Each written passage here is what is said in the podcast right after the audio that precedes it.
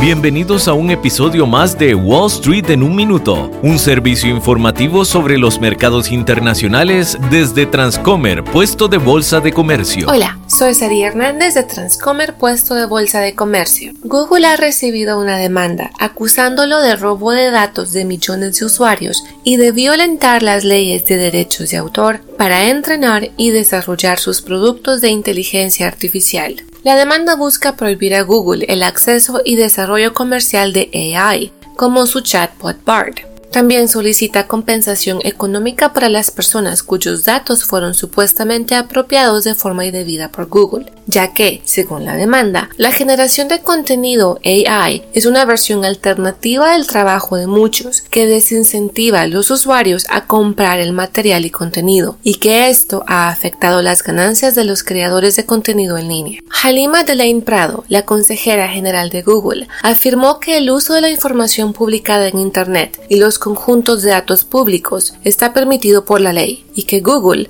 refutará estas alegaciones infundadas.